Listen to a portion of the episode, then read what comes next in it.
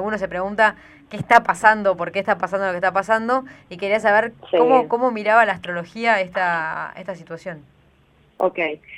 Bueno, a ver, por un lado es eh, primero pensar algo que mm, me parece desde donde uno tiene que partir y es lo que piensa la astrología por ahí más moderna o la astrología psicológica y es que estamos todos completamente unidos, o sea, como hay una inteligencia planetaria que une todo lo que existe en la Tierra, digamos. O sea, y que no hay diferencia entre humanos, animales, plantas, o sea, seres vivos y seres inertes, máquinas, digamos, como si todo fuera parte de esa misma inteligencia. Y que esa inteligencia en algún punto es la que genera equilibrios y desequilibrios se ve como hay algo ahí que nos está diciendo en este momento que a ver si se dan cuenta de que están todos absolutamente unidos, que nada, nada deja de impactar a uno u a otro porque estén distanciados o en distintos países o en distintos continentes, o si le pasa algo al sistema animal, eso tiene un impacto también en nosotros, ¿no? Em, sí, sí, De hecho, eh, vos estabas hablando y me acordé justo de, un, de una publicación que hiciste hace poquito eh, en tus redes sociales. Para los que no, no sepan, estamos hablando con Astroluz. Eh, y, y, ahí decías que, que, la vida es vínculo, ¿no? Hiciste toda una publicación, una reflexión muy linda que dice que aunque, que aunque estemos aislados, siempre estamos como unidos a través de los vínculos que, que tenemos y nuestras relaciones.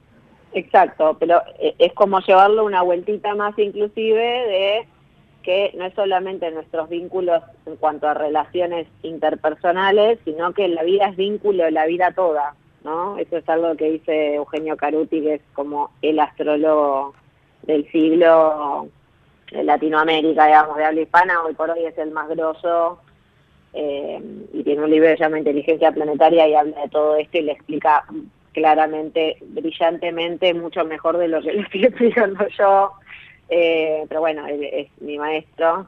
Mm, y más allá de eso, de la inteligencia planetaria, por ahí el aporte que les puedo hacer como desde cómo podemos pensar lo que está pasando, me parece que hay como varias cuestiones.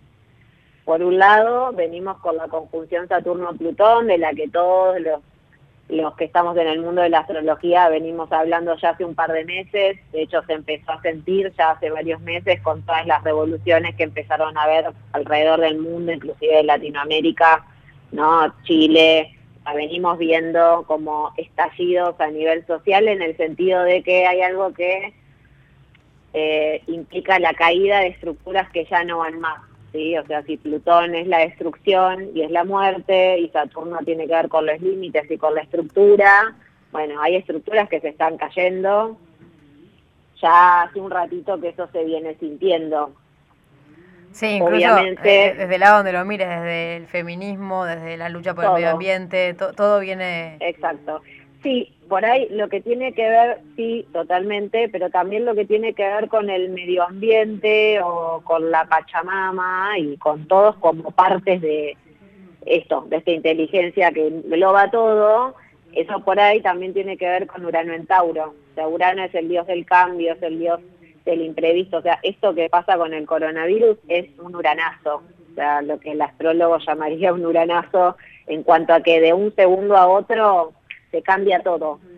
Y Tauro es la tierra, la Pachamama, tiene que ver con los recursos, tiene que ver con, con la... O sea, siempre que Urano tocó Tauro, siempre hubo revolución en cuanto a lo económico, a los recursos, a las posesiones, y los recursos tiene que ver con todo, o sea, me refiero a los recursos naturales, a los recursos económicos, todos sabíamos que tanto la conjunción Saturno-Plutón como Urano en Tauro iban a estar trayendo movimientos muy grosos a nivel colectivo, porque Urano es un planeta mm, transpersonal y Plutón también, con lo cual eso hace que se englobe todo, ¿no? O sea, como que toca al mundo entero y no sabíamos cómo, sabíamos que iba a haber digamos, mucho movimiento y crisis y cosas, bueno, lo estamos viendo, digamos.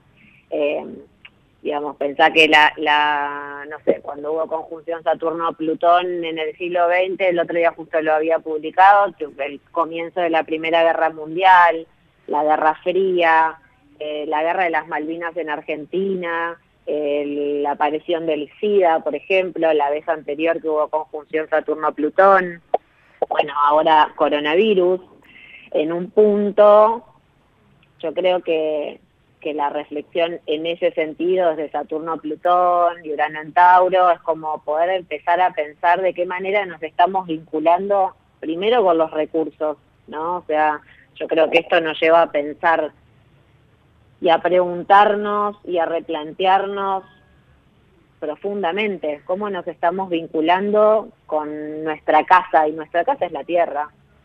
¿Y cada, tan, cada cuánto hay estas, estas conjunciones tan críticas?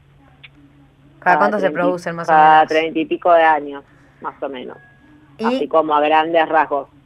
¿Inciden sobre algunos sobre algunos sobre algunos signos más que sobre otros o a todos nos afectan medio que por igual? Como son, como son planetas transpersonales, eh, lo que generan es eh, un impacto a nivel colectivo obviamente que activan algunos ejes, qué sé yo, Saturno-Plutón está en el eje Cáncer-Capricornio, porque los dos están en Capricornio, entonces activa eje Cáncer-Capricornio, que tiene que ver con las estructuras, Capricornio, y Cáncer tiene que ver con el hogar, eh, lo que yo siento como propio, como, pero como propio mi hogar. Entonces digo, si activa ese eje es la estructura respecto del hogar. Entonces no es solo en lo chiquito de mi casita donde ahora tengo que quedarme metido porque todas las estructuras están cayendo, sino que además el hogar en cuanto a la tierra también.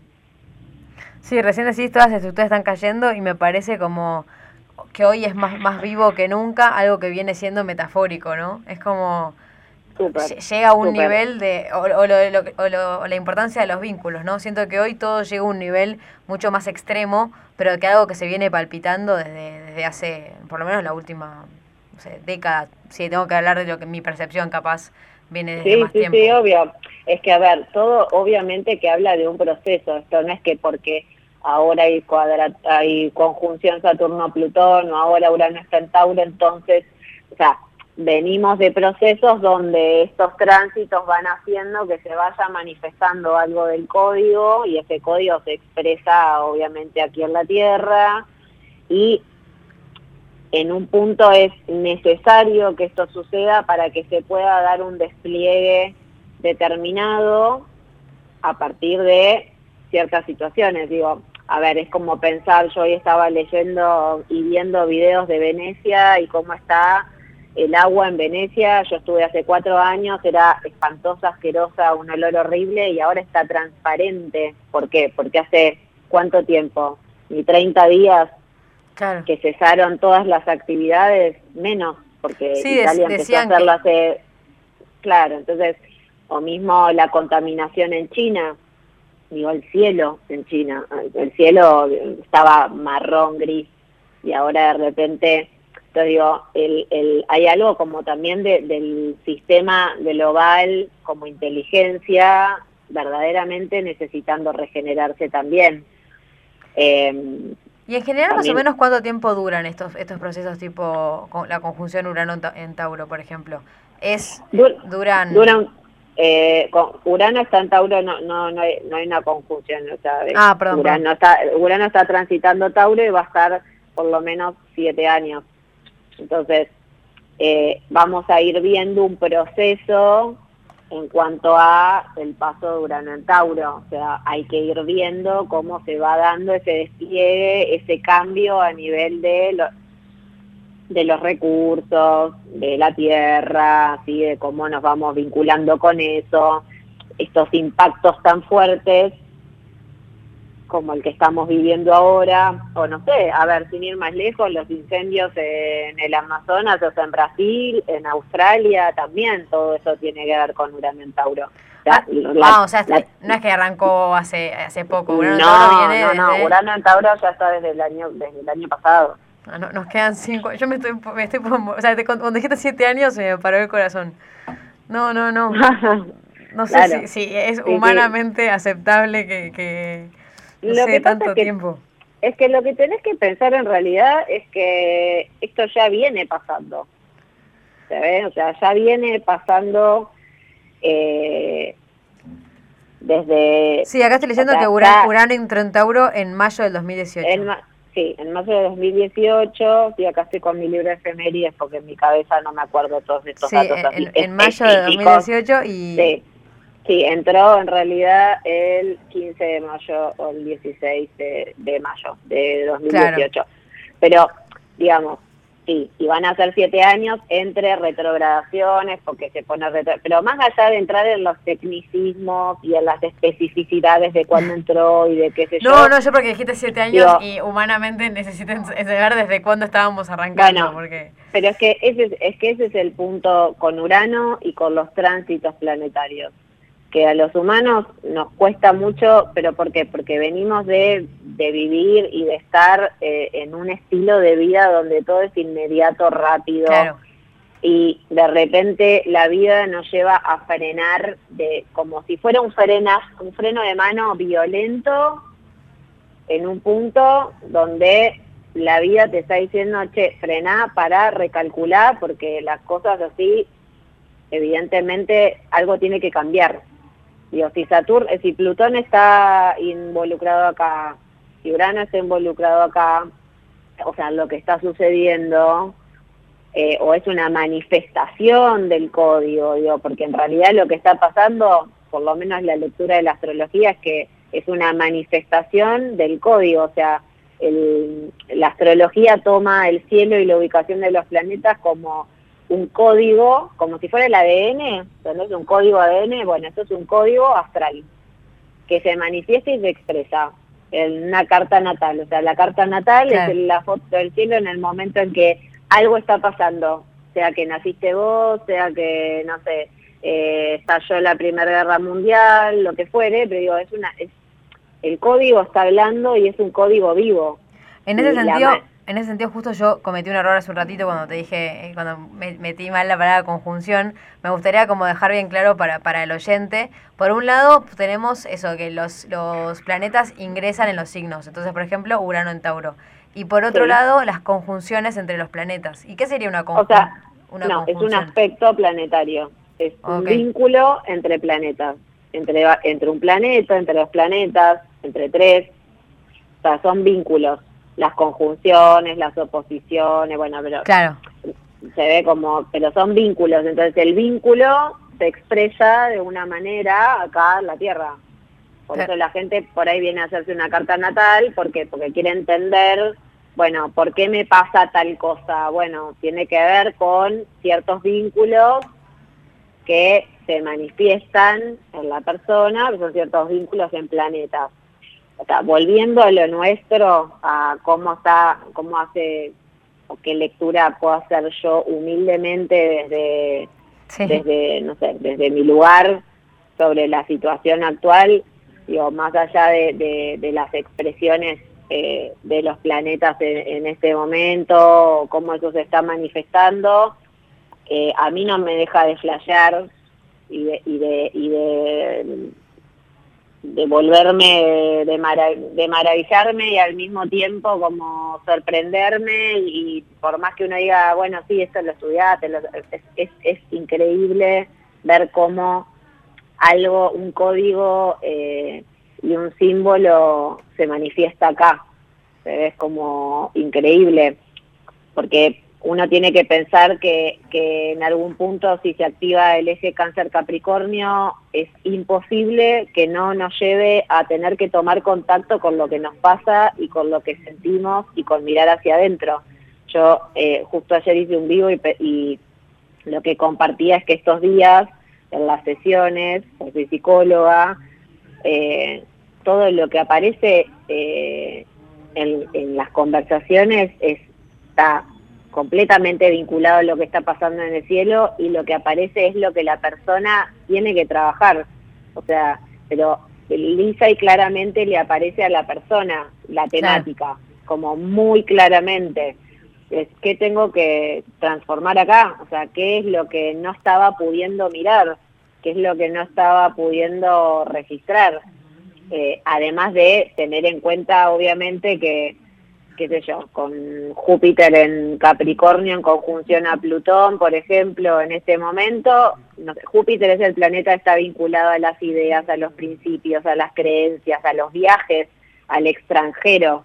Claro. Si Júpiter está en, conjunción a, Plutón, ¿qué pasa?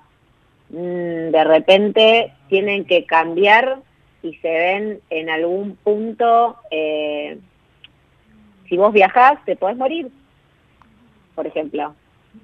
¿Entendés? Si, vos, eh, y Júpiter está en Capricornio, entonces se ve limitado a, viajar, o sea, se ve limitado sí, las estructuras que decíamos antes.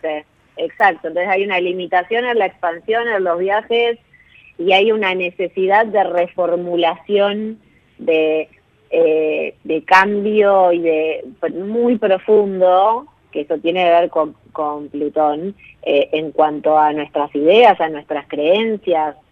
Sea, pero, pero es maravilloso pensar, digo, de repente nos vemos encerrados, sin posibilidad de hacer viajes, sin poder eh, salir hacia afuera. Es como si hay que ir al almacén interior de talentos y ver qué, con qué recursos cuento para poder ponerlos al servicio y, eh, y compartirlos con la humanidad, o sea, con la humanidad y con el planeta Tierra, digo, porque también es un momento que me parece que invita a que cada uno pueda hacer despliegue de lo creativo en sí, o sea, desde sí compartirlo con la red, o sea, ¿qué tengo yo para ofrecer? Bueno, no sé, una respiración guiada, la, comparto, si eso va a ayudar de algún modo y va a generar, no sé, cierto, cierto nivel de calma. Eh, sí, es como que en algún punto el universo está invitando a ser solidarios con el otro, ¿no? Por un lado desde lo creativo y por otro lado también desde, desde esto de decir, bueno, de cuidarnos, ¿no? De, esto de quedarnos en casa para cuidar al otro. Hay, hay, hay, mucho de eso de, de, de hacia adentro y, y, y para, para reforzar los vínculos. Totalmente, porque si no, si no, o sea, lo que sucede, o sea, si uno los recursos con los que cuenta o los talentos con los que cuenta no los pone al servicio, sobre todo en momentos donde lo colectivo está en llamas, eh, claramente Plutón de por medio va a venir a destruir lo que sea que estés haciendo. ¿Sabes? Como decir, no, ah, sí, mira, Digo, no es Plutón, no es que Plutón es un maléfico, en general se lo toma así, y no es que Plutón es un ser viviente que va a venir a hacer algo. Pero digo, la energía de Plutón es la destrucción, pero la destrucción para que puedan hacer otra cosa. O sea, es alquímico, es, es maravilloso en el sentido de la transformación y de lo que uno puede crear. Pero, obviamente, digo, si vos como humano como, eh, no sé, grandes industrias, estás destruyendo el lugar que te está alojando y bueno, evidentemente algo va a tener que pasar para que se modifique algo eh, en relación al vínculo que tenemos con nuestro hogar, al vínculo que tenemos con, con el resto de, de, del planeta. En, ese sentido, yendo como muy a lo, a lo personal, vos recién me hablabas de que, que sos psicóloga también y que tenés como estas consultas en, en, las sesiones y viene dando esto mucho de, la introspección. Yo te quería preguntar, ¿qué, qué consejo le darías a, las personas que están del otro lado para cómo mantener lo espiritual y lo reflexivo en esta época eh, de cuarentena donde, bueno, es como un poquito más difícil, ¿no? Eh, no suelo dar consejos porque soy psicóloga, como que el consejo no es lo mío, sí lo que puedo, o sea, la única sugerencia desde la propia experiencia, o sea, puedo hablar desde mí como ser humana que está viviendo todo esto y que también no sabe qué va a pasar y que me, y que me genera cosas, yo puedo compartir qué me sirve a mí en ese sentido. Y me sirve mucho tanto desde una, un ejercicio de respiración como que de hecho si entra en Astroluz, hay, ayer compartí un ejercicio de respiración que está bueno, que es hermoso y, muy fácil, hasta, te diría, no sé, a mí me sirve mucho eh, mover el cuerpo, o sea, la meditación en movimiento, ponerme música y bailar, por ejemplo, es algo que, que hace bien, porque el cuerpo, digo, todos los que tengan mucha energía de fuego, signos de fuego en su carta natal,